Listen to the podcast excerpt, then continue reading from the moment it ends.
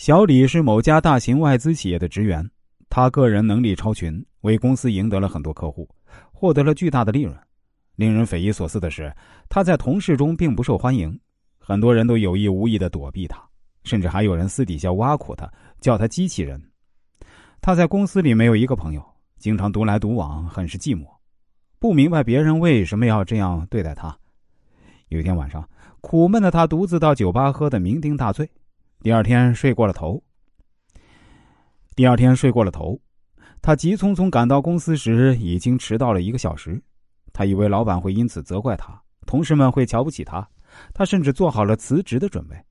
然而，令他惊奇的是，老板不但没有辞退他，反而对他大加赞赏，同事们也开始对他笑脸相迎。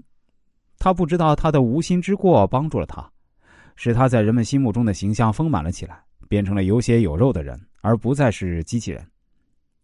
心理学上对犯错误效应提出了两种解释。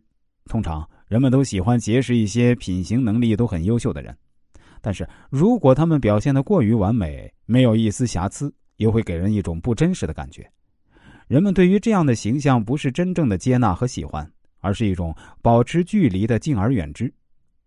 一九六一年，美国总统肯尼迪试图在吉隆滩侵入古巴，结果计划惨遭失败。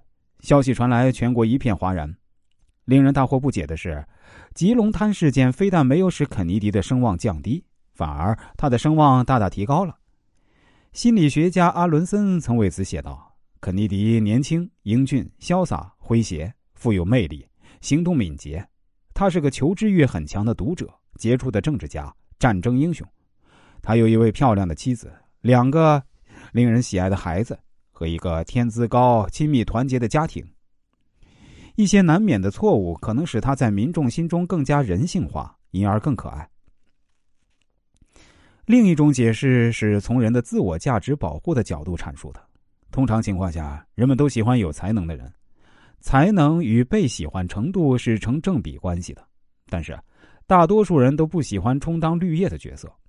如果对方能力超群，所有的掌声和鲜花都是他给的，自己站在他那边，只能衬托他的威仪，显示自己的卑微。时间久了，换做谁都不喜欢这样一个时刻提醒自己无能和低劣的对象。相反，一个犯小错误的能力出众者，则降低了这种压力，缩小了双方的心理距离，保护他人的自尊，因而也赢得了更多人的喜爱。水至清则无鱼，人至察则无徒。完美的人并不招人喜欢，断臂的维纳斯则更富有魅力。如果你是一个强者，不要过于追求锦上添花，适当的示弱，暴露的一些瑕疵反而会赢得更多的掌声。